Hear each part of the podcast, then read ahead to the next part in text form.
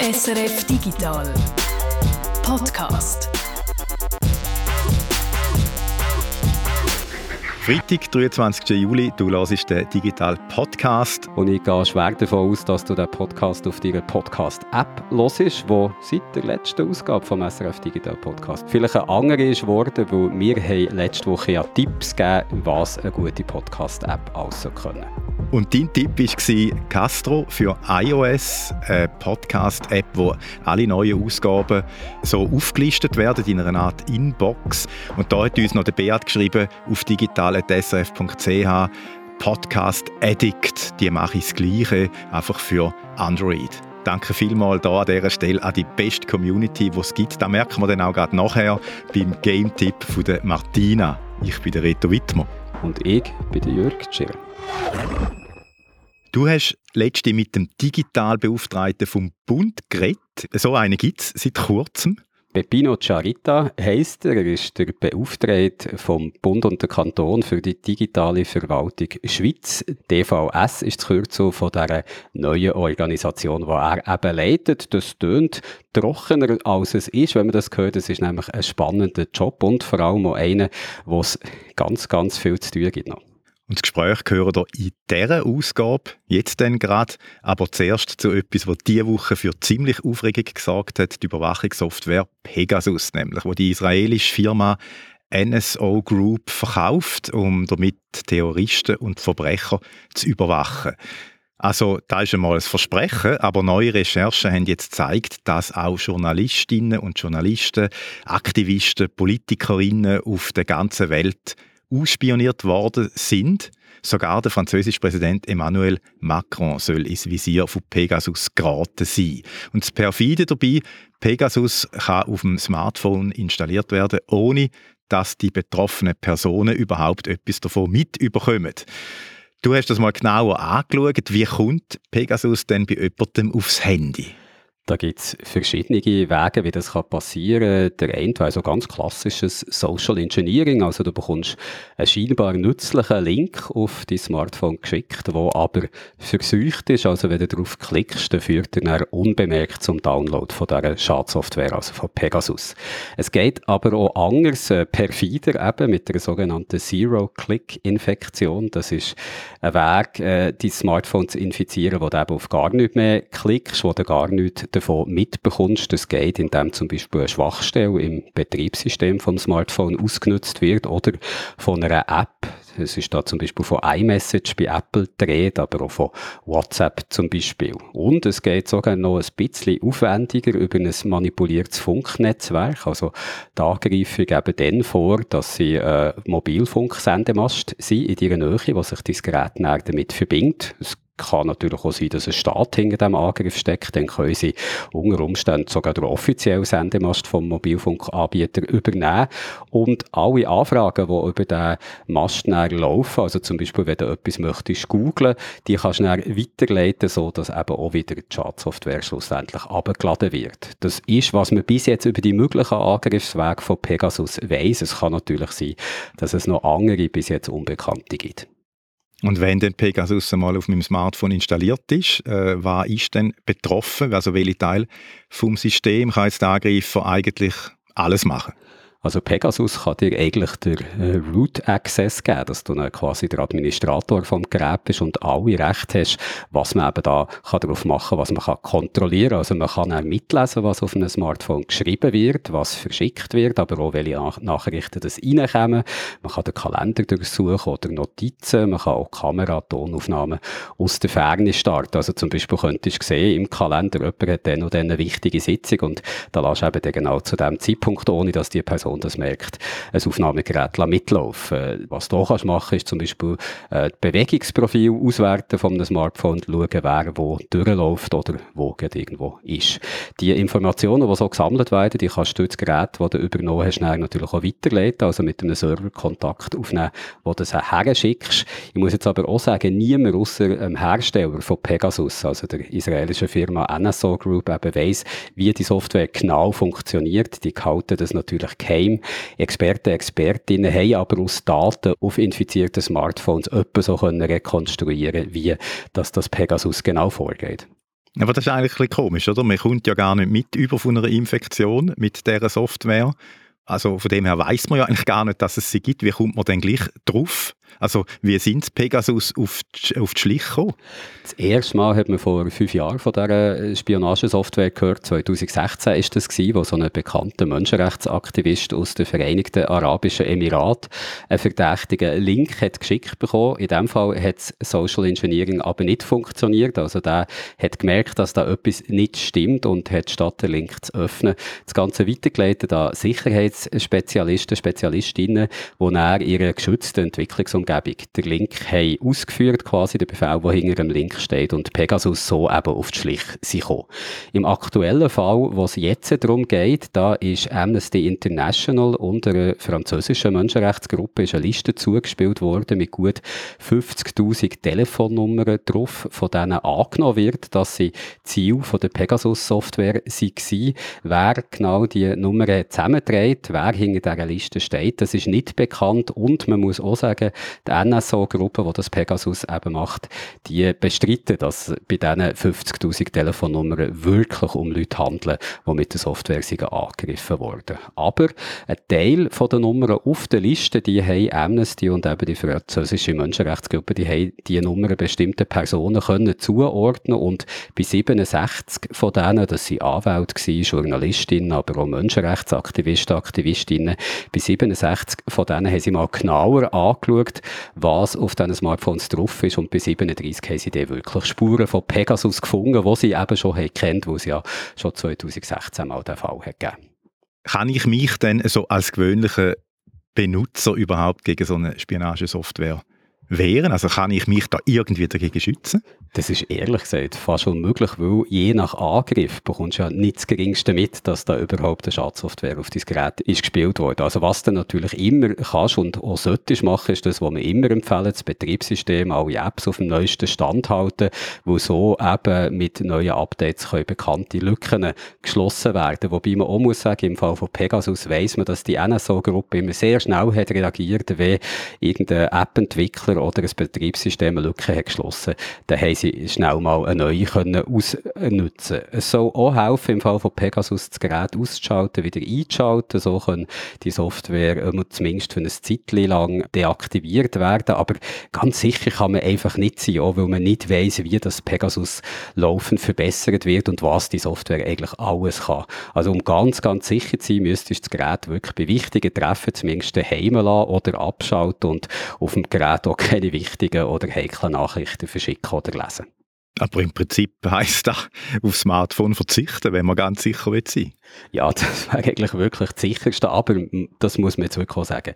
Es ist ein Typ, der auch nur für bestimmte Personengruppen gilt, weil nur bestimmte Personen eigentlich müssen Angst haben, ins Visier von dieser Überwachung zu geraten. Das sind eben höherrangige Politiker, Politikerinnen, Wirtschaftsführer, Anwältinnen, Menschenrechtsaktivisten und Aktivistinnen und so weiter. Also es ist nicht äh, Software, die so für die massenhafte Überwachung oder Ausspionierung oder auch für verbrecherische Absichten in, in grossem Maß gebraucht wird. Pegasus wird sehr gezielt nur gegen einzelne ausgesuchte Personen eingesetzt, maßgeschneidert zum Teil und ist in der Anwendung auch sehr teuer. Also so im Rahmen von der Berichterstattung habe ich gehört, das kostet zum Teil bis zu 1 Million Dollar, wenn man jemanden auf diesem Weg überwachen Also das ist nicht für massenhafte Überwachung, wo wir jetzt alle davon müssten Angst haben. Allerdings etwas muss man schon auch sagen in diesem Zusammenhang, allein schon, dass es so eine Software gibt, das ist natürlich auch ein Gefahrenpotenzial für die, mich und auch für andere Leute, für gewöhnliche Smartphone-Nutzerinnen und Nutzer, weil zu wissen über solche Angriffswege, das könnte natürlich auch irgendwelche falsche Hände geraten, die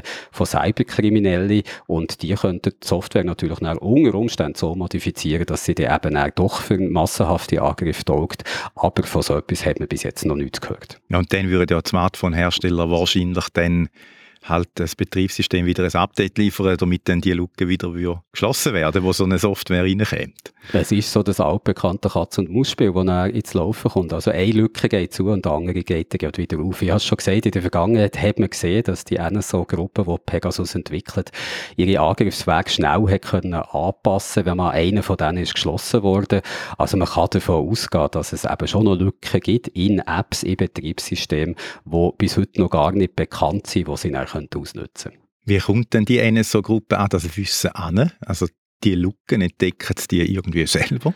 Das sagen sie natürlich wie ganz allgemein zu ihrem Geschäft nichts. Also die geben sich nach außen sehr bedeckt, was ihr Business angeht. Das ist ja auch klar in diesem Umfeld. Aber die haben viel gut qualifizierte Leute, die für sie arbeiten. Das weiss man. In Israel ist, äh, was so Cybersicherheit, was Cyberangriffe angeht, das ist ein Land mit guten Ressourcen für so etwas. Da ist man sehr weit. Und ich nehme schon an, dass man bei der NSO-Gruppe selber in der Lage ist, solche Lücken zu finden und auszunutzen. Aber sie werden das Wissen wahrscheinlich auf dem Schwarzmarkt kaufen. Dort werden die sogenannten Zero-Day-Exploits, also das sind schwache Lücken, die ausser dem Angreifer oder der Person, die so eine Lücke gefunden hat, die noch niemand davon weiss, solche Lücken werden auf dem Schwarzmarkt sehr teuer gehandelt. Auch Firmen wie Apple, Google und so weiter, die zahlen zwar Geld, wenn jemand ihnen so Lücken meldet, aber in vielen Fällen ist das weniger, als du auf dem Schwarzmarkt könntest bekommen, wenn du dort so einen Angriffsweg kannst verkaufen. Also für das Melden von ganz gravierenden Schwächen, das habe ich mal nachgeschaut, da bekommst du bei Apple bis zu einer Million Dollar, aber je nachdem bekommst du auf dem Schwarzmarkt eben mehr dafür. Krass, also ich finde es ja schon noch erschreckend, wie scheinbar einfach dass es ist, jemanden umfassend zu überwachen, wenn man da äh, will. Hat es dich überrascht? Dass es sättige Überwachung gibt, nicht, nein, das ist ja klar. Geheimdienste machen das ja schon lange. Auch, dass es technisch möglich ist, wirklich quasi sämtliche digitale Kommunikation oder digitale Geräte können zu knacken. Das überrascht mich jetzt auch nicht, weil komplexe Systeme, wie es halt äh, das Betriebssystem von einem Smartphone eins ist, die haben halt immer irgendwo eine Lücke noch, die jemand könnte ausnutzen, um dann so einzudringen. Also wenn Apple zum Beispiel sich immer lobt, ihre Geräte sind wirklich ganz, ganz sicher, dann ist das natürlich äh, auch viel PR dahinter, weil dass es Schwächen zum Beispiel bei iMessage gibt, das haben wir glaube ich schon länger gewusst. Was mich am Ganzen überrascht hat, ist, wie umfassend, wie weit verbreitet die Überwachung mit der Pegasus-Software kann sein. Eine Software, die eben doch, wie ich gesagt habe, im Einsatz teuer ist und auch nicht einfach so mit einem Knopfdruck nur kannst Also die Hersteller, die NSO-Gruppe, die sagen, das Ganze passiert ja immer nur zu einem guten Zweck. Das helfe, den Terrorismus und Verbrechen können zu bekämpfen. Aber man weiß eben schon seit dem Fall von 2016, dass die Regierungen zum Teil, wo die Software einkaufen, sie halt auch missbrauchen, um aus ihrer Sicht missliebige Personen können zu überwachen. Und so wie ein Gewehr ja kannst verkaufen, jemandem, der dafür spricht, die braucht es wirklich nur, um das Land zu schützen und um Verbrechen zu behindern. Da kannst du ohne Gewehr kannst ja auch brauchen, um friedliche Demonstrantinnen und Demonstranten zu schießen. Und ich glaube, der Vergleich ist gar nicht so schlecht, wenn es um die Software geht. Also was mich, wie gesagt, überrascht hat, ist, wie verbreitet die Überwachung mit Pegasus in einzelnen Ländern soll sein.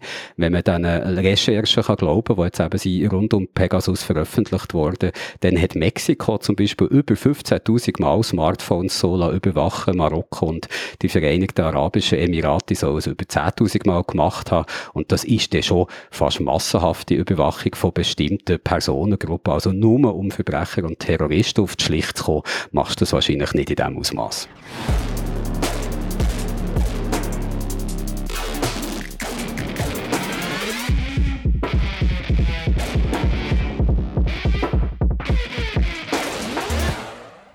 Wir haben es im Digital Podcast schon ein paar Mal erwähnt. Die Game-Industrie tut sich gerade ein bisschen schwer. Viele grosse Studios verschieben nämlich ihre Titel immer weiter nach hinten. Die Woche hat Ubisoft mit der Verschiebung von gerade zwei von ihren grossen Titeln Schlagzeilen gemacht.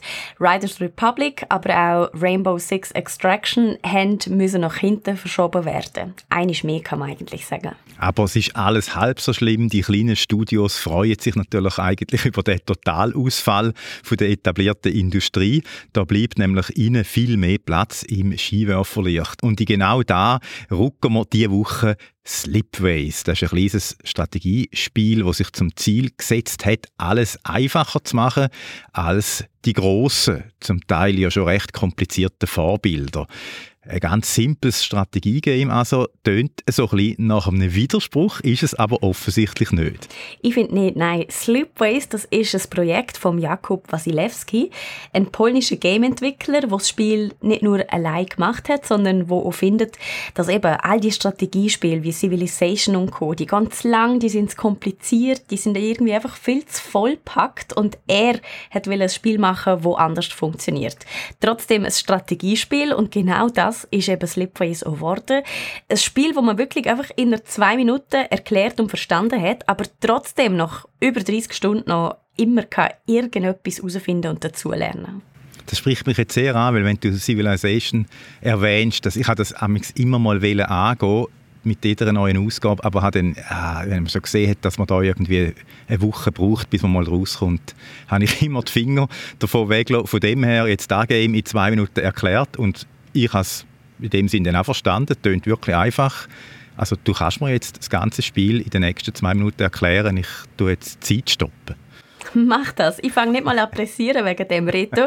Es ist nämlich wirklich simpel. Es ist ein Weltraumspiel, wo man Planeten muss erforschen muss. Und jeder Planet hat Ressourcen, die er braucht und Ressourcen, die er daraus herstellt. Und dann musst du eigentlich nur noch überlegen, wie verbinde ich jetzt all die Planeten am schlausten, so dass am Schluss ein maximal effizientes Netzwerk entsteht. Und das ist auch schon wirklich alles. Mehr musst du nicht wissen zum Anfangen. Ich finde, einfacher geht es wirklich eigentlich nur. Planetennetzwerk. Gut, aber wenn jetzt das schon die ganzen Spielregeln sind, dann natürlich drängt sich ein bisschen die Frage auf, ähm, 30 Stunden soll man da können spielen Ja, was, was lernt man denn noch in dieser Zeit? Ähm, jetzt muss ich vielleicht zugeben, dass es schon noch nicht das ganze Spiel war, das ich vorher erklärt habe. Wir haben auch noch keine zwei Minuten. das stimmt. Es kommt im Verlauf des Spiels ja immer noch so ein bisschen etwas mit oben drauf. Also Probleme, wo man kreative Lösungen muss ausstudieren muss, finden. Das macht man meistens, indem man einfach eine neue Technologie erforscht und dann schaut, was die kann und wie einem die für das Problem kann helfen Aber auch da ist Slipways wieder super schlau. Also zum Beispiel der Technologiebaum, der ist zufällig generiert wird, der ist jedes Mal anders. Du kannst also nicht lernen im ersten Durchlauf, ah, mit der und der Technologie klappt das und das, weil du weißt gar nicht, ob du die Technologie im nächsten Durchlauf überhaupt zur Verfügung hast. Also du musst wirklich immer wieder kreativ sein, Lösungen finden und das auch nach vielen, vielen Stunden. Aber, Reto, wenn wir da von über 30 Stunden reden, das impliziert ja so ein bisschen, als wäre Slipways doch ein riesen Ungetüm, wo man ewig und drei Tage dran spielt. Aber eine Runde Slipways geht so in aller Regel, sage ich jetzt mal, plus, minus eine Stunde. Und das finde ich eben super. Also, man kann es einfach mal anfangen und, und nach einer Stunde auch wieder abschließen. Die meisten Strategie-Games, du hast schon gesehen, Civilizations, wochenweise ist man da an einer Kampagne. Das macht Slipway alles anders. Und auch das gefällt mir das Slipway so gut. Alles, was man im Spiel macht, ist in einem Klick erledigt. Also du musst nie Leute irgendwo lang hinschicken und warten, bis sie wieder zurückkommen, sondern du klickst einfach dort hin, es ist erforscht. Du klickst dort drauf, es ist gebaut. Also es wird wirklich keine Zeit verschwendet und das finde ich super wertvoll, weil es gibt kaum ein wertvolleres Gut als all unsere Zeit und da schaut Slipways wirklich gut drauf. Slipway, also ein richtiger Keimtipp und ein kleines Game, so klein, dass es nicht einmal du auf dem Radar äh, hast eigentlich. Das stimmt. Das ist ein Tipp von unserer Community. Der Meodai hat das gespielt und gefunden, hey, das ist so super, schauen euch das mal an. Hat uns das einfach auf dem Discord geschrieben und ich muss wirklich sagen, er hat total recht. Es ist so ein gutes Game und ich bin so froh, hat der Meodai mir das geschrieben und gesagt, hey, schau mal an, weil so entdecken auch wir immer wieder irgendwelche Rohdiamanten, irgendwelche super abgefahrenen, winzig kleinen oder einfach nur absurde Games. Also wenn ihr irgendeinen Tipp habt, was ihr letztens entdeckt habt oder so, wir sind immer dankbar für irgendwelche Tipps. Einfach auf unserem Discord-Server mal vorbeischauen. Dort hat es übrigens auch einfach eine tolle Community, die euch sicher gern herzlich willkommen heißt. Und ich sage es ja immer wieder, und das ist jetzt auch wieder der Beweis, unsere Community ist einfach die beste Community. Und für nächste Woche dann, da steht das Programm jetzt schon fest. Also da hast jetzt du äh, das Game eigentlich bestimmt, wo du schon äh, kennst, Death da. Und mittlerweile überrascht niemand mehr, auch da ist ein Indie-Game. Ja, diesmal ist das Team aber doppelt so groß, Reto. Ganze zwei Leute haben Death Star gemacht. Ich hätte ja gerne gesehen, das ist ebenfalls ein Geheimtipp, aber seit es am Dienstag rausgekommen ist, ist das Spiel, habe ich das Gefühl, in aller Munde. Es kommt wirklich einfach super gut an bei allen Spielern. Ähm, es besticht mit wahnsinnig viel Charme. Also wir sind ein Rab, der für einen Sensenmann muss muss. Er geht für ihn Seelen eintreiben und Monster bekämpfen und so. Und einfach ein wahnsinnig gutes Character Design. Also ich habe mich gab verliebt auf wirklich wortwörtlich ersten Blick. Und spätestens, als ich die Beschreibung vom Spiel gelesen habe, ist aus dieser ersten schüchen Verliebtheit doch etwas sehr Ernstes geworden. Es heißt nämlich, es sei eine Kombination aus Zelda und Dark Souls, also aus so sehr herausfordernden Bosskämpfen und so verliesartigen Rätselwelten. Also das möchte ich euch wirklich einfach unbedingt noch zeigen nächste Woche. Wie immer pünktlich am 8. auf unserem YouTube-Kanal SRF Digital und da mal eben mit einem Spiel eigentlich, wo auch für Ornithologen in dem Moment geeignet ist. Raben, vielleicht kommt ja auch noch irgendwie ein Elster dann so von der Seite her. Hast du gewusst, dass bei mir vor dem Fenster der Ort ist, wo sich Raben und Elster gut Nacht sagen? Auf dem besagten Baum, wegen dem wir nicht haben können früher aufnehmen weil er gerade gefällt worden ist Nein. vom Umwetter, zumindest ein paar Äste davon abgeschnitten worden sind, da duellieren sich 13 Elster mit zwei Raben. Und so viel kann ich euch sagen, seit etwa drei Wochen tue ich es beobachten und es ist noch jeden Tag für die Raben ausgegangen. Raben sind sehr clever, ja, und äh, ich habe das im Garten auch äh, Kreien und Elstern. Und bei den Elstern, da kann ich vielleicht noch sagen, wie viele hast du? Zehn oder zwölf? 13 habe ich letztes Mal gesehen. Ein Saulärm, weil wenn die mal loslegen mit dem, ja, die tun ja nicht wirklich singen, aber ist halt auch Natur.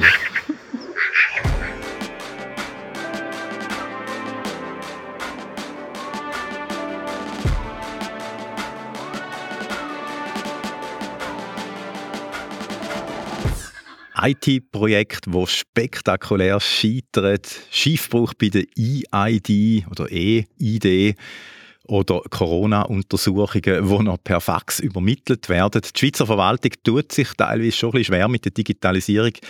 Davon haben wir ja schon öppen einmal im Podcast äh, geredet. Aber wer weiß, vielleicht können wir hier ja schon gleich ein Loblied singen, wie gut die Schweizer Verwaltung mit der Digitalisierung umgeht, wie sie da grosse Fortschritte hat gemacht, weil seit kurzem hat das Land nämlich jemanden, der sich um genau das soll kümmern. Der Peppino Charita ist der erste Beauftragte für die digitale Verwaltung und das E-Government und er soll eben Digitalisierungsprojekte vom Bund, von den Kantonen und von den Gemeinden steuern und besser koordinieren. Du hast ja letzten Freitag mit dem Peppino Charita ein längeres Interview können führen über seine Aufgaben, über die Probleme, die die Schweizer Verwaltung bis jetzt mit der Digitalisierung hatte, wie er sich äh, die Probleme erklärt und wie er es lösen will. Das lassen wir uns jetzt gerade an. Und zum da gerade schon mal ein bisschen lustig machen, ähm, sag doch mal, was sind ein Peppino Charita seine ersten Projekte, wo er mit Digitalisierung in der Verwaltung jetzt so richtig vorwärts machen Das haben wir gefragt und er ist ehrlich gesagt ein bisschen vage geblieben, wenn es um konkrete Projekte ist gegangen, wo er die Angriff nehmen Das hat natürlich auch einen Grund. Der Peppino Charita, der ist jetzt seit drei Monaten im Amt, also im März hat er die neue Funktion übernommen. Seine Organisation, die digitale Verwaltung Schweiz, die wird aber erst ab 2022 im Januar dann ihre Tätigkeiten können aufnehmen weil der Bund Kanton zuerst noch die Rahmenverträge rund um die ganze Organisation um müssen ratifizieren.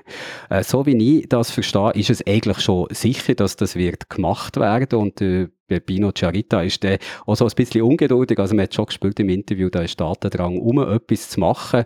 Er hat mir jetzt noch keine ganz so konkreten Projekte verraten, die er dann gerade als erstes wird umsetzen, beziehungsweise er hat gesagt, zuerst geht es mal so darum, Projekte umzusetzen, anzustossen, wo dann vielleicht nicht schon Angebote daraus rauskommen, wo wir als Bürgerinnen und Bürger etwas werden mitbekommen, weil zuerst geht es mal darum, so die Basisdienste zu legen, Grundlagen möglich zu machen, wo dann eben neue Angebote daraus können entstehen Der Pepino Charita ist aber zuversichtlich, dass es wirklich jetzt kann vorwärts gehen mit der digitalen Verwaltung in der Schweiz. Er spürt seit dem Amtsantritt bei der Verwaltung, bei den Behörden, bei der Politik viel Interesse, dass eben Digitalisierung vor Verwaltung einen Schritt vorwärts mache. Also da ist viel Fahrtwind vorhanden. Man getraut sich ja kaum mehr zu sagen, das schöne Beispiel oder mit dem Faxgerät vom äh, BAG, wo wir während der Corona-Pandemie gemerkt haben, wie eben nicht digitalisiert gewisse Verwaltungen heute immer noch sind. Und dann heißt es ja immer so, in der Privatwirtschaft laufe es viel besser.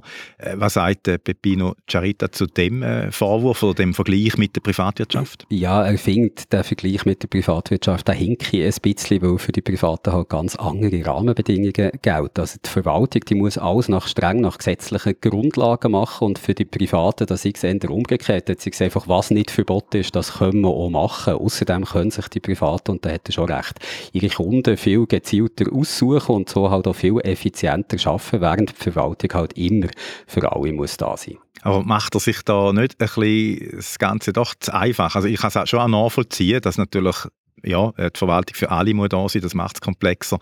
Aber der Rückstand ist ja teilweise schon in der Digitalisierung sehr groß. Das erklärt ja jetzt schon nicht alles, oder? Ja, nämlich auch, wenn jetzt die Schweizer Verwaltung in Sachen Digitalisierung vergleichst mit den Verwaltungen in anderen Ländern, das schneidet die Schweiz eben auch nicht gut ab. Also es gibt von der EU regelmäßig so einen sogenannten E-Government Benchmark, der vergleicht die Fortschritte von der Digitalisierung in der Verwaltung in den einzelnen Ländern und die Schweiz schneidet da, wie gesagt, schlecht ab. In der neuesten Ausgabe von 2020 sind 39 Länder untersucht worden und die Schweiz ist nur gerade auf dem Rang 29 20 gelandet. Also nicht so der Anspruch, den man schon hier hat, immer ganz vorne können dabei sein, die beste Qualität und so zu bieten. Da fehlt in der Verwaltung noch so ein bisschen der Swiss Finish. Alle Nachbarländer haben besser abgeschnitten. Österreich ist sogar auf dem dritten Platz gelandet. Und das zeigt, äh, auch Länder, die du mit der Schweiz gut kannst vergleichen, die können Digitalisierung in der Verwaltung bis jetzt noch besser als wir. Also ganz vorne die beiden bestplatzierten Länder, das sind Malta und Estland. Da ist der Vergleich ein bisschen schwieriger. Malta, das ist ein ganz kleiner Staat Staat, ein bisschen über eine halbe Million Einwohnerinnen und Einwohner da, sind Veränderungen natürlich leichter anzustoßen und durchzubringen. Und Estland, wo immer wieder bemüht wird, wenn es darum geht, zu sagen, wie fortschrittlich das die dort sind, was das E-Government, was die digitale Verwaltung angeht. Estland ist natürlich auch ein bisschen ein Sonderfall, muss man sagen. Die haben nach dem Ende vom Kalten Krieg ihre Staatswesen quasi neu müssen aufsetzen und da fällt es natürlich einfacher, äh, so moderne Lösungen zu wählen, digitale Lösungen zu wählen.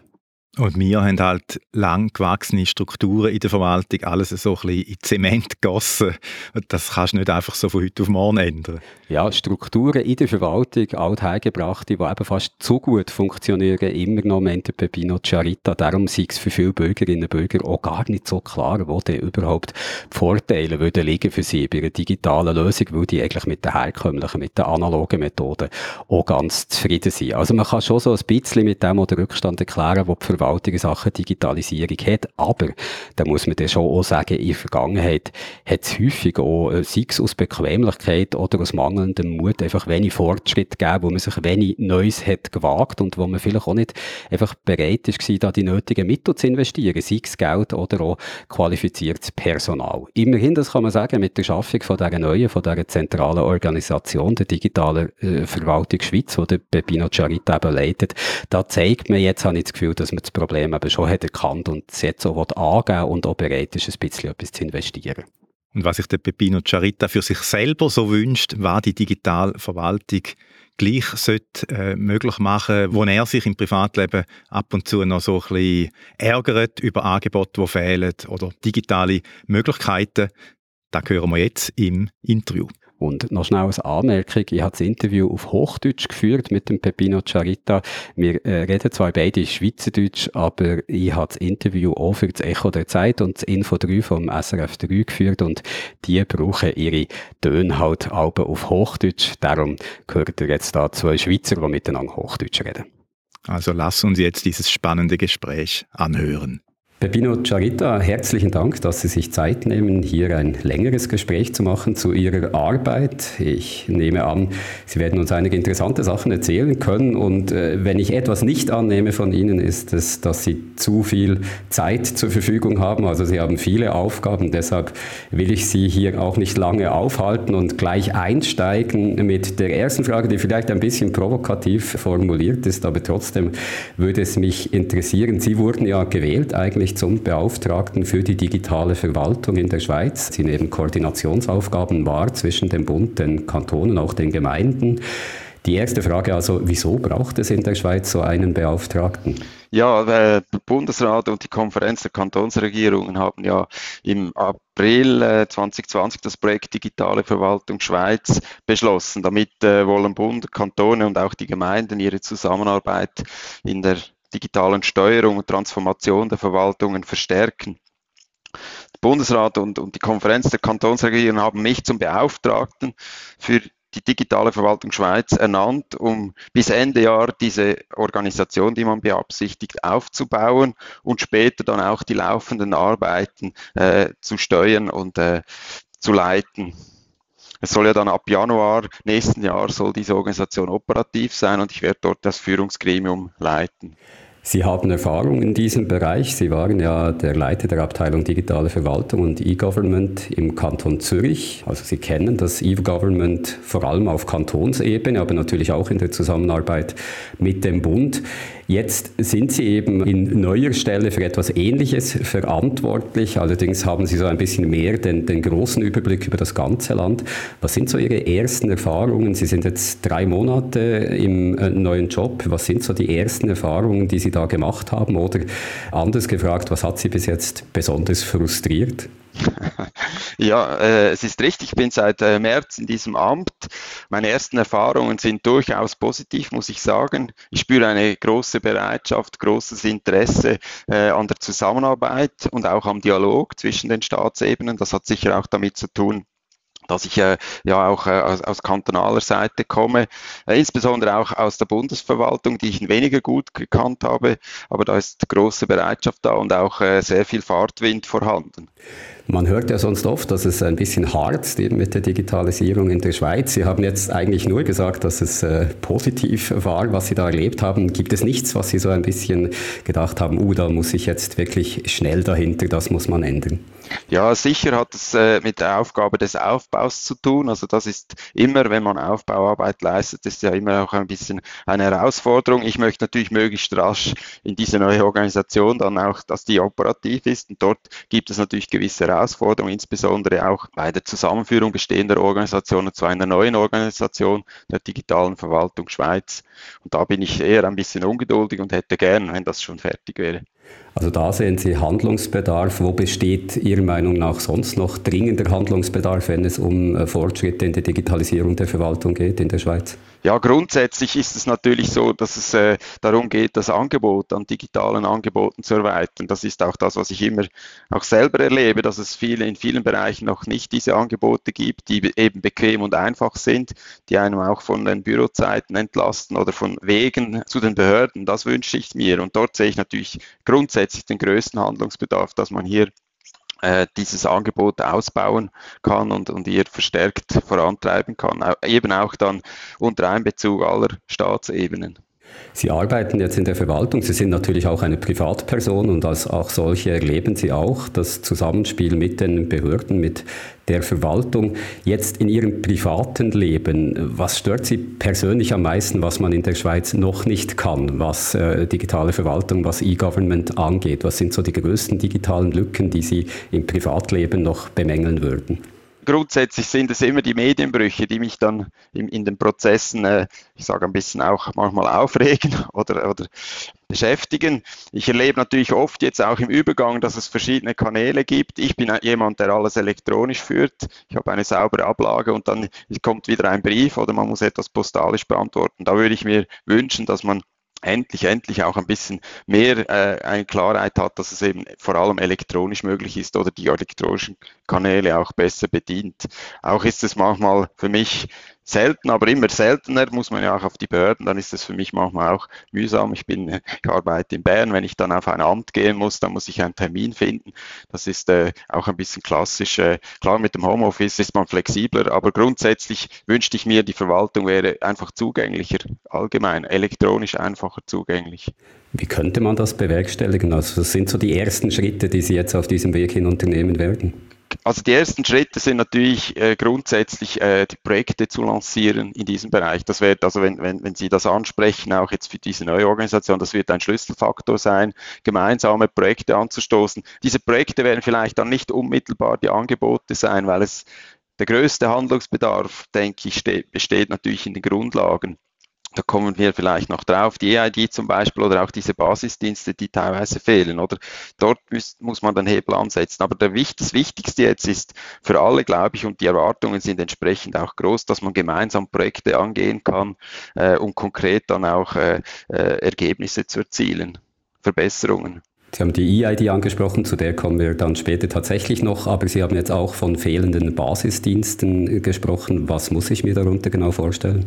Ja, zum Beispiel also bei der EID, das habe ich ja erwähnt, die Identifikationsmöglichkeit ist, ist so ein Basisdienst, der vorhanden sein muss. Dann sollte es auch möglich sein, dass man äh, Zugang zur Verwaltung hat über Portale, dass man diese Dienste nutzen kann, dass man auch äh, die Geschäfte dort einsehen kann. Das ist auch so, so ein Basisdienst. Dann braucht es Basisdienste für den Datenaustausch zwischen den Verwaltungen. Das haben wir ja jetzt auch gesehen, wie wichtig das ist, dass man dort äh, Verfahren hat. Das sind so die, so ein bisschen die wesentlichen Punkte Produkte, die dann auch dazu führen, dass es Angebote dann gibt, die durchgängig abgewickelt werden können. Also nicht äh, einzelne Formulare, sondern dann eben vielleicht auch durchgehend bis end, wie wir so schön sagen, end-to-end -end, elektronisch. Sie haben jetzt von äh, eben Projekten gesprochen, die Sie gerne umsetzen möchten. Was denken Sie, ist so ein wichtiges Projekt, das sich relativ schnell wird verwirklichen lassen, also so ein Quick Win, wie man so schön sagt? Ja, das ist äh, bei den Quick Win ist es, ist es so eine Sache. Also grundsätzlich sind sicher die Pilotanwendungen sehr wichtig. Dort kann man sehr rasch auch etwas zeigen. Es ist auch etwas, was zeigt, in welche Richtung es geht. Also ich bringe wieder das Beispiel der EID, wo ich aber große Möglichkeiten auch sehe, auf Bestehendes aufzusetzen. Also zum Beispiel Schnittstellen für Unternehmen anzubieten, die es ermöglichen, dass Unternehmen mit ihren Systemen die Behördengeschäfte direkt auslösen können und nicht über äh, einen Zwischenschritt, sei es ein Formular oder dann äh, im schlimmsten Fall sogar postalisch äh, physisch. Das sind solche Schritte, dort kann man auch Quick-Wins erreichen in kurzen Zeiten. Das haben auch jüngste Erfahrungen gezeigt. Wenn wir mal zum Gegenteil der Quick-Wins kommen, noch, was sind Projekte, von denen Sie denken, das wird harzig, das wird lange dauern oder die sich vielleicht gar nie werden umsetzen lassen? Ja, vielleicht muss man auch zuerst noch definieren, was man unter Projekte versteht. Ich denke, tendenziell sind Projekte, größere Projekte haben sehr lange Laufzeiten und das Ziel wäre eigentlich, dass man versucht, diese Laufzeiten auch ein bisschen äh, kürzer zu machen und raschere Umsetzungen zu erzielen. Aber was sicher nicht so rasch geht, auch von unseren Strukturen her, sind diese, sind Rechtsetzungsprojekte ein Rechtsetzungsprojekt, das sicher nötig wird, ist oder wo man sich damit auseinandersetzen wird, ist sicher, wie sieht die Zukunft aus nach diesem ersten Schritt. Wir haben ja auch vorgesehen, dass wir nach vier Jahren eine Evaluation machen und schauen, ob man dieser Organisation, die man jetzt aufbaut, auch noch mehr Kompetenzen geben kann und auch will. Dazu braucht es aber die rechtlichen Grundlagen, wahrscheinlich auch verfassungsmäßige Grundlagen und das dauert. Sie sprechen es an, es gibt rechtliche Grundlagen, die geschaffen werden müssen und das kann oft auch nicht der Bund alleine machen. Da sind auch die Kantone oft involviert, zum Teil auch die Gemeinden. Also ich stelle mir Ihre Aufgabe keineswegs einfach vor, da vermitteln zu müssen. Es gibt viele involvierte Stellen, viele mit unterschiedlichen äh, Wünschen und Problemen. Es gibt auch viel aufzuholen, mal äh, so gefragt, plagt Sie beim Einschlafen jemals die Angst, dass das vielleicht gar nicht zu schaffen ist? Ja, also ich habe sehr Respekt vor dieser Aufgabe. Das ist eine anspruchsvolle Aufgabe. Schlaflose Nächte habe ich nicht. Ich bin nicht alleine. Diese Aufgabe kann man nicht alleine meistern, sondern ich setze auf diese Organisation, die auch äh, Mitglieder aus, den, aus der Bundesverwaltung, den Kantonen und den Gemeinden mit einschließt. Wir werden das gemeinsam angehen und da habe ich auch aufgrund meiner Erfahrung großes Vertrauen, dass wir hier etwas erreichen können, wenn der Wille da ist. Also insofern habe ich da auch die Unterstützung, ich spüre diese Unterstützung auch sehr stark, auch aus der Politik. Das Thema Digitalisierung ist sehr weit oben. Es kommen immer wieder Fragen auch und die Bereitschaft hier, das hat man auch jüngst gesehen äh, beim Bundesratsentscheid mit dieser Anschubfinanzierung. Es gibt eine Anschubfinanzierung, die jetzt jüngst gesprochen wurde von 15 Millionen Franken für die ersten beiden Jahre. Das zeigt doch, dass hier äh, die Politik bereit ist, äh, vorwärts zu machen. Das bietet die Chancen, die wir unbedingt nutzen müssen. Finden Sie diesen Goodwill gegenüber dem Vorwärtsmachen in Sachen Digitalisierung vor allem auf oberster Ebene, also beim Bund, Sie haben den Bundesrat angesprochen, oder ist es auch bei den Kantonen so oder anders gefragt, gibt es bei den Kantonen vielleicht solche, die schneller, die langsamer vorwärts machen wollen? Wie sehen Sie da die Lage?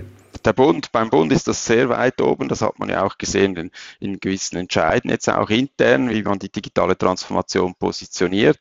Das hat eine, eine hohe Bedeutung, aber auch bei den Kantonen ist dieses Thema sehr weit oben. Das sieht man auch bei den Strategien, die jüngst verabschiedet wurden. Diverse Kantonen haben Digitalisierungs- oder digitale Transformationsstrategien verabschiedet und investieren auch, bauen auch Personal auf, dort wo sie das können. Es gibt sicher auch Kantone, die äh, eher auf Kooperation äh, alleine setzen und dann auch hoffen, dass man zusammen etwas bewegen kann. Aber ich, ich sehe auf allen Ebenen, auch inklusive der Gemeinde und vor allem auch der Städte, Bewegungen und auch äh, Erwartungen, dass man jetzt vorwärts geht. Also so Ablehnung der Digitalisierung, das ist Ihnen nirgends begegnet? Insofern nicht institutionell grundsätzlich. Natürlich gibt es immer Kreise, die skeptisch sind, auch berechtigt skeptisch in gewissen Entwicklungen, aber in dem Sinn gibt es keine Ablehnung der Digitalisierung. Höchstens bei der Geschwindigkeit gibt es unterschiedliche Sichten und natürlich auch bei der Frage, wie man sich organisiert. Es gibt Kantone, die wünschten sich mehr zentrale Vorgaben, auch Vorleistungen und es gibt Kantone, die sind eher ein bisschen skeptisch, wenn man zu viel zentral vorgeben will. Sie haben jetzt von einer berechtigten Skepsis auch gesprochen, was bestimmte Vorgänge angeht. Was könnte man da als Beispiel nennen? Das ist natürlich jetzt eine heikle Frage. Nein, berechtigt zum Beispiel auch natürlich, wir nehmen die Anliegen bezüglich Datenschutz, ich habe vor allem auf das gezielt, natürlich sehr ernst und es wurden auch Fehler gemacht, das äh, hat man auch in den Medien gesehen. Insofern sind dort die Bedenken auch berechtigt, dass man hier äh, zurückhaltend ist und, und vorsichtig. Ich denke, ich ziele natürlich auch ein bisschen auf die E-Idee an, die leider äh, nicht nicht gelungen ist, diese Abstimmung. Leider ist das, äh, da hat es auch äh, Fragen äh, gegeben, die, auf die man jetzt eine Antwort geben wird und man hat das Projekt ja auch neu lanciert. Dann kommen wir doch gleich zur EID oder zur EID. Im März hat das äh, Stimmvolk äh, die Vorlage zur Schaffung einer solchen ID eigentlich recht deutlich mit 65 Prozent Nein-Stimmen abgelehnt. Ich denke, so eine elektronische Identität wäre eigentlich zentral, oder? Wenn es darum geht, mit der Verwaltung auf digitalem Weg kommunizieren zu können, sich ausweisen zu können. Ist es möglich, nun weiterzumachen, auch ohne dass eine EID besteht oder bald geschaffen wird? Oder blockiert das nun eigentlich alles, was man gerne hätte machen wollen? Es wäre jetzt falsch, wenn man die Hände in den Schoß legen würde. Es gibt genügend zu tun für Angebote, die nicht angewiesen sind, dass man eine Idee hat. Es gibt auch äh, im Austausch mit den Daten zum Beispiel oder auch bei Datenfreigaben genügend äh, Felder, wo man handeln kann. Aber es ist natürlich schon so, dass die interessanten Anwendungen, die sind jetzt weniger attraktiv natürlich, wenn man, wenn man nicht auf eine Idee setzen kann oder noch nicht die werden jetzt auch vielleicht weniger schnell vorangehen und gewisse Dinge, die auch für, für, für Einwohner und für die Wirtschaft äh, interessant sind, werden äh, nicht so rasch umgesetzt werden können, weil es, halt auch nicht so effizient dann vielleicht ablaufen kann wie mit einer EID. E wie wird es in dieser Sache nun weitergehen? Also werden Sie sich zum Beispiel dafür einsetzen, dass es bald wieder zu einer Abstimmung über eine EID kommen kann? Ja, also ich werde mich persönlich und auch äh, institutionell wird man sich sehr einsetzen für die EID. Das, äh, die Botschaft ist ja nicht, dass man keine EID will, so hat man das nicht verstanden, sondern man will eine EID mit gewissen, gewissen Rahmenbedingungen, ins, insbesondere hinsichtlich Privacy oder Datenschutz auch, äh, sind äh, Anliegen geäußert worden. Es läuft jetzt gerade ein Projekt, das hat der Bundesrat beschlossen, EID auch ein, ein, ein Konzept, ein neues Konzept vorzulegen, das dann breit auch diskutiert wird, bevor man dann konkrete Rechtsetzung äh, machen wird. Für mich persönlich ist das Thema ID eines der wichtigen Themen. Äh, das heißt nicht, dass man sofort rasch ein Produkt vielleicht evaluieren muss. Das heißt aber, dass man sich dieser Fragestellungen stellen muss, dass man hier auch entsprechende Projekte lanciert interessiert. Die Kantone sind sehr interessiert, auch mit Piloten. Die haben bereits Lösungen im Einsatz, äh, die gut funktionieren und sind auch interessiert, da Pilotanwendungen zu machen. Hier stelle ich auch eine gewisse Dynamik fest. Und es gilt jetzt, dass auch die Kräfte hier gut zu bündeln, dass wir hier eine gute Lösung haben werden. Es wird sicher äh, so etwas wie eine Abstimmung wieder geben. Man kann vielleicht auch einige Dinge ohne Gesetz machen, aber schlussendlich wird es sicher eine gesetzliche Anpassung brauchen. Das kann man schon so sagen, oder? Es braucht schlussendlich eine E-Idee, um alles möglich zu machen, was man in der digitalen Verwaltung gerne hätte. Absolut. Also es, äh, ich denke, erst mit einer EID, also mit, einer, mit der Möglichkeit, sich zu identifizieren, elektronisch, kann man eben die Abläufe durchgehend machen und, und, und vereinfachen. Also Sie müssen sich nicht vorgängig registrieren lassen, sondern Sie sind schon bereits äh, registriert in dem Sinn und können sich auch ausweisen. Die Herausforderung ist sicher, äh, wie das genau äh, funktionieren soll, äh, welche Sicherheitsmaßnahmen nötig sind, wie viel Datenschutz kann man hier einsetzen. Das hat man jetzt auch jüngst bei der Covid-Zertifikate auch gesehen. Das ist ein wichtiges Thema. Da gibt es ja auch neuere Technologien, die einem da sehr gut unterstützen. Aber eine ohne EID langfristig wird es nicht gehen. Das zeigt auch die Entwicklungen im Ausland, wenn man vergleicht im Ausland oder auch in der EU. Sie sprechen jetzt gerade das Ausland an. Die Schweiz hat ja gerne den Anspruch, ganz vorne mitzuspielen. Äh, bei den digitalen Diensten im Zusammenhang mit der Verwaltung ist das nicht der Fall. Es gab im letzten Jahr ist eine EU-Studie veröffentlicht worden, die die Länder, also 36 europäische Länder eigentlich miteinander verglichen hat, wie weit das man da ist. Und die Schweiz ist von diesen 36 nur gerade auf Rang 29 gelandet, also recht weit hinten. Gut abgeschnitten haben die nordischen Länder. Äh, Estland ist so ein Paradebeispiel, wobei da ist die Situation ein wenig anders als in der Schweiz. Nach dem Ende des Kalten Krieges hat man da die Verwaltung eigentlich von Grund noch einmal neu aufgebaut und konnte natürlich auch modernere Lösungen wählen als äh, in der Schweiz, wo äh, historisch halt viel gewachsen ist. Aber auch Österreich schneidet gut an, ein Land, das man eigentlich schon mit der Schweiz vergleichen kann. Also wie erklären Sie sich die doch recht schlechte Platzierung der Schweiz in diesem Ranking? Ja, es gibt vielleicht äh, zwei Seiten dieser Erklärung. Einerseits, wenn man halt die Angebote konkret anschaut, dann haben diese Länder einfach mehr Angebote. Also Österreich bietet mehr elektronische Services an. Sie haben eine Identität, wir haben keine Identität. Das ist bei diesen Ratings wird das auch entsprechend äh, äh, negativ gewichtet, wenn man diese Grundlagen nicht hat. Darum ist es äh, auch umso wichtig, dass man eben Prozesse hat, die man so anstoßen kann. Das ist ein Grund. Vielleicht eine Ursache, warum, und Sie haben es erwähnt, Estland hat eine andere Ausgangslage. Dort war der Leidensdruck sicher sehr groß, etwas äh, äh, zu schaffen, eine moderne Verwaltung zu schaffen.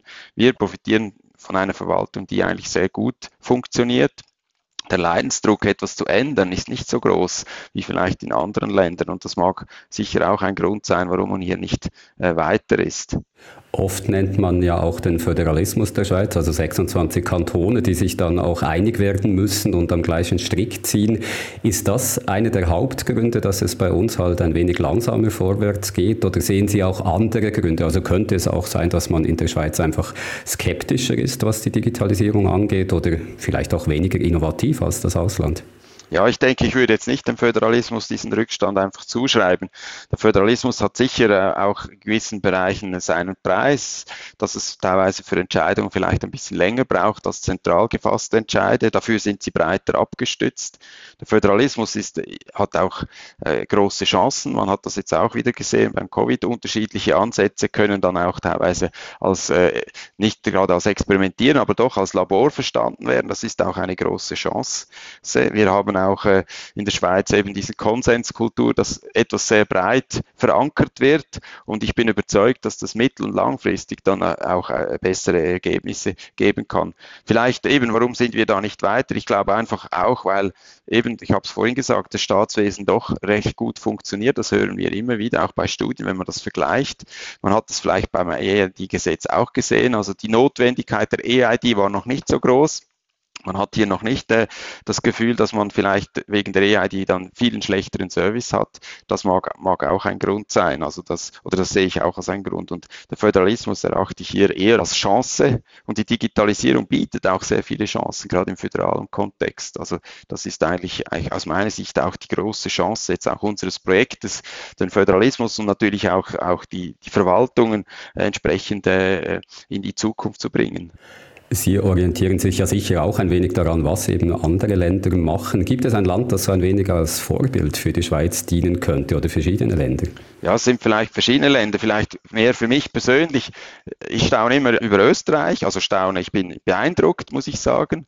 Und es hat mich aber umgekehrt auch gefreut, dass die Österreicher die Covid-Zertifikatslösung der Schweizer übernommen haben. Also wir können auch lernen. Wir haben auch immer wieder Austausch mit, mit Österreichern. Ich finde äh, das äh, fantastisch, was sie machen. Natürlich sind auch die skandinavischen Länder, Dänemark zum Beispiel, das ich auch bereist habe, das ist beeindruckend, wie weit dort die Digitalisierung fortgeschritten ist, wie viel man das machen kann. Ich glaube aber nicht, dass man diese Konzepte einfach für die Schweiz anwenden kann, sondern man muss die Stück weit auch dann äh, einschweizern, also äh, schweizerisch umsetzen. Es sind andere Gegebenheiten, auch politisch, und darum lässt sich das halt nicht immer so gut einfach übertragen. Sie haben jetzt gerade gesagt, Sie waren auch in den skandinavischen Ländern unterwegs, wo man eben schon weiter ist als bei uns. Was hat Ihnen da persönlich gerade am besten gefallen von Möglichkeiten, die wir hier nicht haben? Ich habe einfach gemerkt, dass zum Beispiel digitales Bezahlen und auch digitale Reservation dort absoluter Standard ist. Mit der Kreditkarte konnte man eigentlich alles machen, was man machen muss. Das hat mich sehr beeindruckt. Das war sehr auch verbreitet bis und mit der ÖV-Nutzung und so weiter. Sie haben jetzt vorhin auch die Covid-Zertifikats-App angesprochen, die durchaus eine Erfolgsgeschichte ist. Also es gibt schon auch Positives zu melden, wenn es um die Digitalisierung äh, der Verwaltung in der Schweiz geht. Jüngst wurden wir von einem Hörer auch auf ein Beispiel hingewiesen, das vielleicht in der großen Masse nicht bekannt ist. Also, dass man, äh, wenn man ein Gesuch eingeben will für eine Transport-Sonderbewilligung, dass man das jetzt ganz bequem äh, online beim Bundesamt für Straßen Astra machen kann, die sich dann auch um die Zusammenarbeit mit den Kantonen kümmern. Es ist ja früher war das sehr schwierig, wie ich das mitbekommen habe jetzt, dass man eben sowohl auf Bundesebene wie auch bei den Kantonen dann so eine Sonderbewilligung haben müsste. Also es gibt schon positive Beispiele, wo vielleicht die breite Bevölkerung nicht immer mitbekommt, wie jetzt bei diesem Beispiel mit dem äh, Bundesamt für Straßen. Gibt es noch andere positive Beispiele, die Sie jetzt nennen können, wo es äh, doch jetzt Fortschritte gibt? Ich bringe vielleicht das Beispiel des elektronischen Umzugs des Umzugsservice, das ist ein Beispiel. Ich bin auch ein bisschen selber stolz darauf, weil ich auch bei, bei den Anfängen mitgewirkt habe. Äh, dieser Service, der wurde ja in Zürich pilotiert und ist jetzt schweizweit fast in allen Kantonen verfügbar. Das ist ein Dienst, wo man Weg- und Zuzug elektronisch abwickeln kann und das ist doch eine beachtliche Einsparung, die man damit erzielt. Also man spart sich im Normalfall zwei Schaltergänge. Es gibt schon Fälle, wo man dann noch vorbeigehen muss, weil es nicht anders geht, aber man kann sich das sparen. Das sind diese Dienste und Sie haben vorhin ein gutes Beispiel gebracht und das zeigt eben auch die Wichtigkeit unseres Zusammenarbeitens. Es nützt nicht, wenn eine einzelne Amtsstelle ein Formular aufschaltet, sondern erst, wenn das Formular dann durchgehend bearbeitet wird, wenn es Absprachen gibt zwischen Bund und Kantonen, wie beim Umzug zwischen zwei Gemeinden dann wird die Sache eben für den User sehr spannend, weil das ist dann echt eine Erleichterung. Und das ist mit ein Grund, warum es diese Organisation unbedingt braucht. Es braucht diese föderale äh, Absprachen über die verschiedenen Ebenen hinweg, damit dann auch dieses Ziel und dieser Nutzen der Digitalisierung wirklich erreicht wird, die Vereinfachung des Lebens im Wesentlichen. Oft hört man ja, die Privatwirtschaft mache das viel besser. Dort äh, würden Projekte eher klappen, dort sei man innovativer und die Digitalisierung sei auch viel weiter als bei der Verwaltung. Wie schätzen Sie diese Aussage ein und können Sie vielleicht auch sagen, worin sich Private und Verwaltung in Sachen Digitalisierung am meisten unterscheiden? Ich komme gerade auf das letzte, der, der größte Unterschied zwischen Privat und Verwaltung ist sicher äh, die, die Grundlage des Handelns. Verwaltungen handeln nach gesetzlichen Grundlagen. Im Wesentlichen müssen, müssen ihre Handlungen im Gesetz äh, definiert sein. Das, im, Im privaten Bereich ist es eher umgekehrt. Wenn das Gesetz etwas nicht verbietet, dann ist es mehr oder weniger erlaubt. Das, sind, das ist die unternehmerische Freiheit. Ich denke, das ist ein wesentlicher Grund. Das ist auch manchmal, wenn man Lösungen äh, für die Verwaltung äh, sieht und fragt, fragst, warum sind die nicht schon umgesetzt, dann hat das sicher auch, auch mit dem zu tun. In der Verwaltung muss auch jeder, hat jeder Einwohner, jede Einwohnerin Anspruch darauf. Es, man kann nicht den Kunden wählen sozusagen, wie vielleicht die Privatwirtschaft, die kann sich auf ein Segment fokussieren, die kann auch hier Effizienzsteigerungen äh, erzielen. Die Verwaltung muss alle gleichermaßen äh, äh bedienen können. Das sind so ein paar wesentlichen äh, Aspekte. Sicher sind auch dadurch die Kulturen der Unternehmungen und Organisationen unterschiedlich. Die Verwaltungen sind vielleicht tendenziell eher ein bisschen konservativ eingestellt auf Bewahrung und, und, und auch auf Einhaltung der Gesetze. Unternehmen haben eher eine dynamische äh, Auftritt. Und ich denke dann aber, wenn man dann das vergleicht, Unternehmen und Verwaltung, sieht man natürlich bei einzelnen Unternehmen wahnsinnig äh, viele Fortschritte auch und die sind sicher insgesamt sind, ist die Privatwirtschaft weiter. Gibt es sicher auch die Ausnahmen, wie es auch die Ausnahmen in der Verwaltung gibt hinsichtlich Transformation. Die ist in, in der Verwaltung sicher um, um einige Jahre im Rückstand, was die Entwicklungen betrifft. Ich denke, das äh, ist, ist so, oder dass, dass man hier äh, äh, jetzt auch ein bisschen Nachholbedarf hat. Man merkt das auch, wenn Leute aus der Privatwirtschaft, und das kommt immer wieder vor oder immer häufiger vor, in die Verwaltung kommen, merkt man schon Unterschiede. Was aber gleich ist, ist, und das ist, man hat mich selber auch im, im Gespräch mit Wirtschaft äh, auch immer wieder äh, überrascht in, in gewissem Sinne, sind, sind die Probleme der Organisation, was Veränderungen betrifft, große Organisationen, Kulturwandel, auch Fehlerkultur, diese Fragen, die haben wir eins zu eins zum Beispiel auch mit äh, Versicherungen und, und äh, Banken diskutieren können. Das sind genau gleich, sind genau die gleichen Herausforderungen. Hierarchiedenken, versus äh, lösungsorientiertes Denken, das ist, sind genau gleich große Herausforderungen auch für die Privaten. Bei den Projekten ist es so, dass wir, glaube ich, hier nicht schlechter und nicht besser sind als die Private, wenn ich meine Kollegen höre. Schlussendlich sind es ja bei den Privaten wie auch bei der Verwaltung beim Bund äh, Menschen, die diese Organisation ausmachen und nicht alle Menschen sind gleich affin, was den digitalen Wandel angeht. Ich habe manchmal das Gefühl, dass äh, gerade bei äh, Schweizer Entscheidungsträgern in der Politik so eine gewisse Abwehrhaltung auch fast da ist. Also Uli Maurer wird da gern zitiert, der sich ja die Swiss Covid App nicht aufs Smartphone laden wollte, weil er da nicht draus komme. Wie sehen Sie das? Äh, gibt es in gewissen Kreisen in der Politik, in der Verwaltung so ein Desinteresse und wenn es äh, das tatsächlich gibt, wie kann man das ändern? Also der Eindruck täuscht, glaube ich, in dem, in dem speziellen Fall täuscht er, weil ich ja auch hier mit diesen Stellen zu tun habe. Gerade im Departement, im Finanzdepartement, eidgenössischen Finanzdepartement la laufen ja sehr viele Projekte und es ist eigentlich, meine Stelle ist auch hier angesiedelt. Man kann sagen, das ist eine Stelle, wo man auch die Digitalisierung vorantreibt, aktiv vorantreibt, vor allem auch die Zusammenarbeit oder eben auch das BIT, das ja auch Teil ist dieses Departements, hatte dieses Covid-Zertifikat in Rekordzeit umgesetzt, oder? Also ich glaube, das täuscht. Ich stelle fest, dass diese Zeiten, wo man sich der Digitalisierung verschlossen hat in der Politik, man sagt, das muss ich nicht wissen, das interessiert mich wie nicht, das ist, äh, die sind vorbei. Das ist wirklich ein, eines der Hauptthemen. Es gibt, ich kenne niemand in der Politik oder mindestens in der Entscheidungsebene, der sich hier irgendwo äh, herausnimmt. Das ist für alle ein Thema. Mindestens ist es ja auch in der Bevölkerung ein Thema und es ist in der Wirtschaft ein Thema. Und in dem Sinn täuscht dieser Eindruck. Sie haben jetzt gerade die Bevölkerung erwähnt. Auch dort äh, sind nicht alle Leute gleich affin, was Digitalisierung angeht. Und auch dort äh, habe ich das Gefühl, ist noch so eine gewisse Sensibilisierung manchmal nötig. Ist es auch eine Ihrer Aufgaben, äh, zu schauen, dass was Sie machen halt in der Bevölkerung ankommt und auch vielleicht Wünsche aus der Bevölkerung aufzunehmen? Und auf welchen Weg erreichen Sie, dass da bald die Affinität zum Thema auch steigen könnte? Öffentlichkeitsarbeit gehört natürlich auch zu meinen Aufgaben und das zielt ja auch darauf aus oder darauf äh, hin, dass man hier auch mehr äh, sensibilisieren kann, vor allem auch zeigt, was es schon gibt.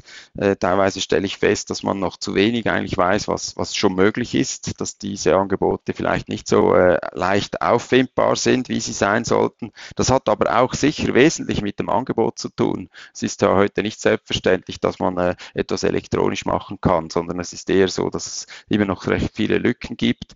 Und der, eines der wesentlichen Beiträge, die wir natürlich leisten können, ist sicher, dass man dort so hin, darauf hinwirkt, dass diese Lücken kleiner werden und natürlich auch in Dialog tritt mit der Öffentlichkeit, also Öffentlichkeitsarbeit macht auch äh, mit zivilgesellschaftlichen Akteuren zusammenarbeitet äh, und damit auch äh, nahe am Puls der, äh, der äh, Anliegen und, und, und äh, Befindlichkeiten sich bewegt. Wir haben es äh, schon im Zusammenhang mit der EID angesprochen, etwas, was die Öffentlichkeit, was die Bevölkerung beschäftigt in Sachen Digitalisierung, ist der Datenschutz. Daten sind aber sehr wichtig für die Verwaltung, wenn sie äh, Dienste anbieten wollen auf digitalem Weg. Wie stellen Sie sicher, dass beides möglich ist, also dass neue innovative Lösungen geschaffen werden können und gleichzeitig die Daten der Bevölkerung gut geschützt bleiben? Also in praktischer Hinsicht wird das so gemacht, dass man in Projekten sehr früh diese Schadenschutzaspekte natürlich anschaut, bevor Projekte dann auch in die Umsetzung kommt. Das ist, äh, wird immer wichtiger auch bezüglich Akzeptanz. Wir haben das gesehen, wenn, wenn hier Bedenken sind, dann wird auch die Nutzung abnehmen und äh, das schadet schlussendlich dann auch äh, der Sache. Also das ist ein, ein, ein wichtiger Aspekt. Wo es eben auch Handlungsbedarf gibt, ist es neben Datenschutz auch der, auf der rechtlichen Grundlage.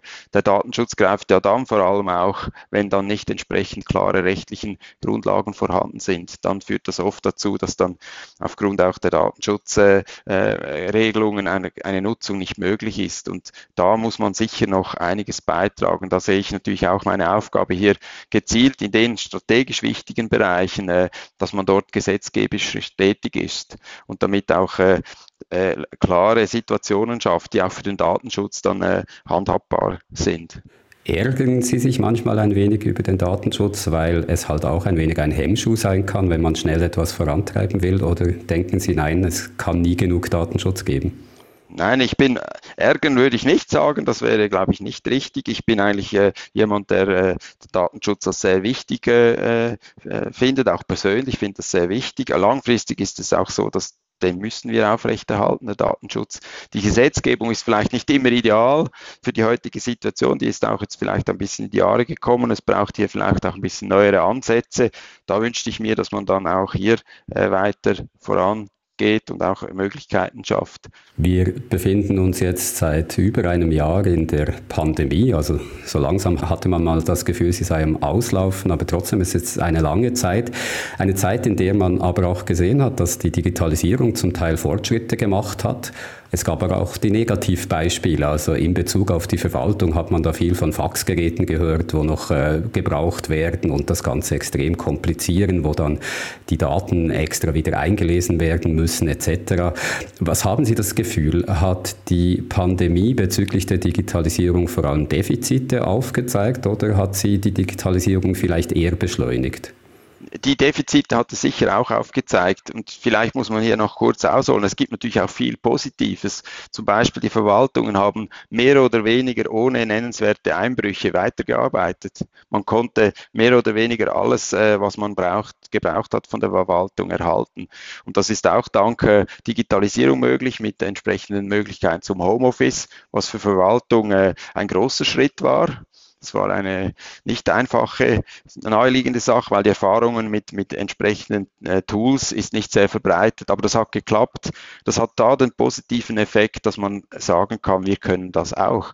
Wenn die, die Umstände es erfordern, und ich denke, das wird auch etwas sein, was bleibt, dann können wir uns dieser Digitalisierung stellen. Und ich, ich höre immer wieder, also ich bin selber immer wieder erstaunt, wie positiv grundsätzlich die, die Digitalisierung jetzt auch das Homeoffice, was die Digitalisierung betrifft, eigentlich angekommen ist und wie gut man mit dem umgeht. Natürlich gibt es Einzelfälle, die eher schwierig sind oder auch familiäre Situationen, die nicht ideal sind, aber man hat das geschafft. Und dann darf man nicht vergessen, das ist vielleicht auch nicht immer so bekannt, aber es wurden auch in kürzester Zeit wurden auch äh, Dienste aufgebaut, wie zum Beispiel Auszahlungen damit oder für die Anträge für Auszahlungen, die elektronisch abgewickelt wurden. Das wurde in Rekordzeit umgesetzt und damit hat mir auch zeigt eigentlich, dass man sehr schnell auch etwas umsetzen kann, wenn es eben die Umstände natürlich brauchen oder auch wenn hier wirklich die, die Einsicht da ist, die gemeinsame Sicht, jetzt müssen wir handeln, jetzt müssen wir zusammen vorwärts gehen, dann kann man etwas bewegen. Und das, das denke ich, das hat bleibende Wirkung. Wir kommen langsam zum Schluss des Interviews. Wir haben es am Anfang gesagt, Sie sind jetzt drei Monate im Amt, also hatten ein wenig Zeit, sich einzuleben und einen Eindruck zu gewinnen. Aber operativ werden Sie tätig eigentlich erst im nächsten Jahr. Also bevor das geschehen kann, bevor Sie wirklich etwas bewirken können, müssen der Bundesrat und die Kantone noch die neue öffentlich-rechtliche Rahmenvereinbarung ratifizieren, die nötig ist, äh, damit sie eben wirklich tätig werden können. Ist der Beschluss, dass das äh, durchkommt, ist das so gut wie sicher oder könnte es da noch Probleme geben? Also ich bin überzeugt, dass das äh, äh, gut gelingt, weil wir haben auch gesehen, wie das in der Konsultation angekommen ist. Das ist sehr gut angekommen. Wir, haben, wir sehen breite Unterstützung durch die Kantone. Es haben alle Kantone hier äh, zugestimmt zu dieser Entwicklung. Die Details, die es noch gibt, die kann man sicher klären. Darum bin ich überzeugt, dass wir diese Ratifizierung haben und dann auch 1.1.22 starten. Dann zum Schluss noch die Frage, wenn Sie sich jetzt etwas wünschen können in Sachen digitale Verwaltung oder E-Government, das dann von heute auf morgen wie durch Magie plötzlich Wirklichkeit wird, was wäre das? Spontan würde ich sagen, es wäre natürlich gut, ich könnte einfach alles elektronisch machen. Aber ich glaube, das ist vielleicht noch etwas anderes. Nein, ich wünschte mir, dass der Aufbau schon fertig wäre. Das wäre gut. Ich bin voller Erwartung. Ich kann es eigentlich kaum erwarten, dass wir hier jetzt da endlich auch loslegen können und wir auch die Gremien in Betrieb nehmen könnten. Das wäre mein Wunsch. Ich kann vielleicht, wenn ich schon mal die Gelegenheit habe, mit äh, jemandem zu reden, der wirklich auch etwas bewirken kann, sagen, was ich mir manchmal wünschen würde. Immer wenn ich auf Wohnungssuche bin, brauche ich eine Betreibungsauskunft. Die kann ich zwar online bestellen, das kostet mich dann jedes Mal 18 Franken. Die wird mir dann in Papierform nach Hause geschickt. Und da habe ich mich schon lange gefragt, die Daten sind ja vorhanden bei den Behörden. Wäre es nicht möglich, dass ich einfach irgendwo ein Häkchen setzen kann und sagen, ich gebe der und der Person Einsicht? Dann kann jemand, der das anschauen will und dem ich Einsicht gewährt habe, das einfach online schauen und äh, es wären keine 18 Franken mehr nötig. Wäre so etwas möglich? Aus meiner Sicht äh, technisch sicher. Rechtlich müsste man schauen, absolut. Ich denke, man müsste hier äh, zusammensetzen und eine Lösung entwickeln. In diese Richtung bewegt sich auch die Digitalisierung, eben die Wege zu verkürzen. Wie, wie lange das braucht, äh, kann ich Ihnen nicht sagen, aber ich bin überzeugt, in zehn Jahren wird das Problem gelöst sein. Etwas, äh, das ja solche Sachen vielleicht möglich machen würde, und das jetzt als letzte Frage, sind so neue Technologien wie zum Beispiel die Blockchain. Wie weit denkt man voraus in Ihre Position? Wie sehr beschäftigen Sie sich mit solchen Technologien, wie jetzt zum Beispiel eben der Blockchain? Also die Technologien, auch Blockchain oder äh, Artificial Intelligence werden beobachtet. Also das ist wichtig. Das gehört auch dazu, dass man die Entwicklungen, äh, äh, die, die sich abzeichnen, frühzeitig wahrnimmt. Das erwarten auch die Kantone, dass man hier entsprechende äh, etwas äh, auch äh, frühzeitig machen kann oder erkennen kann, wenn Handlungsbedarf ist. Bezüglich Blockchain gab es jüngst ja auch Studien, die den Handlungsbedarf noch ein bisschen angeschaut haben. Ich erwähne eine Studie im Kanton Zürich zum Beispiel. Und dort ist es bestätigt die Studie eigentlich ein bisschen auch die halten, dass der Handlungsbedarf hier nicht so groß ist. Es gibt vielleicht Nischenanwendungen, aber die sind im Moment nicht sehr gefragt. Wir haben aber umgekehrt, um, um zu zeigen auch, wie man mit Technologien umgeht, hat ja eGovernment Schweiz fördert ja Innovationsprojekte und in diesem Rahmen wurden auch wieder äh, Blockchain-Projekte unterstützt, die eben auch helfen, das besser einzuschätzen und auch, dass man frühzeitig die Informationen hat, was das heißen kann. Da bin ich und wahrscheinlich auch viele, die jetzt zuhören, gespannt, was da noch kommen wird. Ich äh, hoffe für Sie, dass diese Aufbauphase jetzt bald zu Ende geht und Sie dann tatsächlich operativ tätig werden können. Pepino Charita, ich danke Ihnen ganz herzlich, dass Sie Zeit hatten für dieses Interview. Ich danke auch.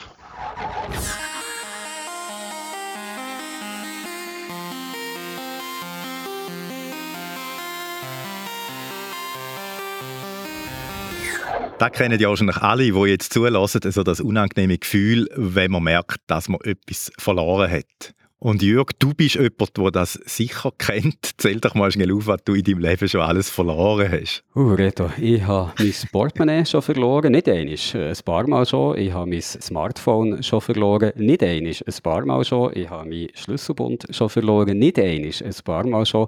Ich habe mein Gepäck schon im Zug liegen. Ich habe verschiedene Kleidungsstücke an den unterschiedlichsten Orten schon verloren. Also ich glaube, du hättest mich jetzt besser müssen fragen, was ich im Leben noch nicht habe verloren habe.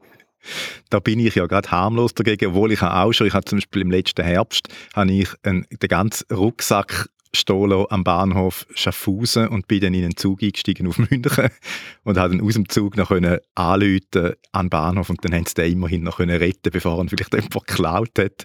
Also ähm, mir passiert schon auch, aber ich glaube, du bist der richtige Experte, wenn es darum geht, etwas zu verlieren. Ja, ich habe zum Beispiel letztes Jahr meinen Rucksack im Zug äh, liegen, als ich von Paris bin zurückgekommen und habe es genau gleich gemacht wie du und dann auch noch schnell angelegt und auch da hat man mir zum Glück können helfen. Und du hast ja im Ratgeber auf SRF 1 diese Woche nicht erklärt, wie man etwas verliert, das haben wir jetzt gerade kurz ein bisschen darüber erzählt, sondern dann, wie man es wieder finden kann.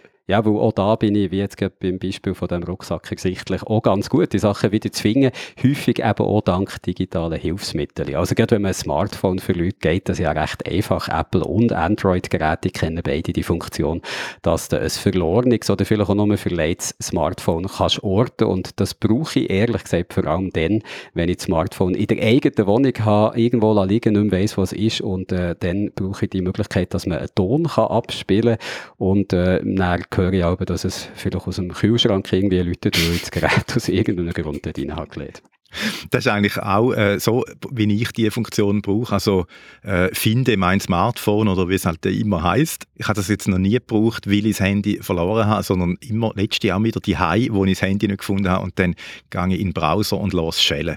Ist eigentlich ein bisschen absurd, oder? Wir geben Google oder Apple die ganzen Standarddaten nur zum die können Smartphone finden.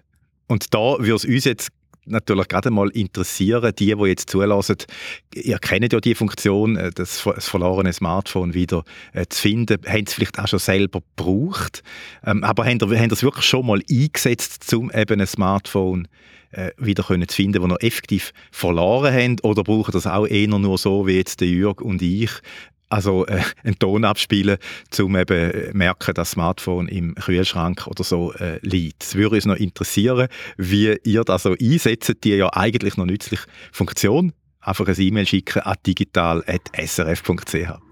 Und wenn eine E-Mail zu altmodisch ist, dann könnt ihr auch auf unserem Discord-Server ein Feedback geben. Auch der heisst SRF Digital. Und dort gibt es einen extra Kanal für einen Digital Podcast hier, also der, den ihr gerade hört, einen Kanal für euer Feedback, aber auch für eure Fragen, die ihr an uns habt. Und es ist auch ein Ort, um mit anderen über den Podcast und ganz allgemein die wichtigen Fragen vom Leben können zu diskutieren.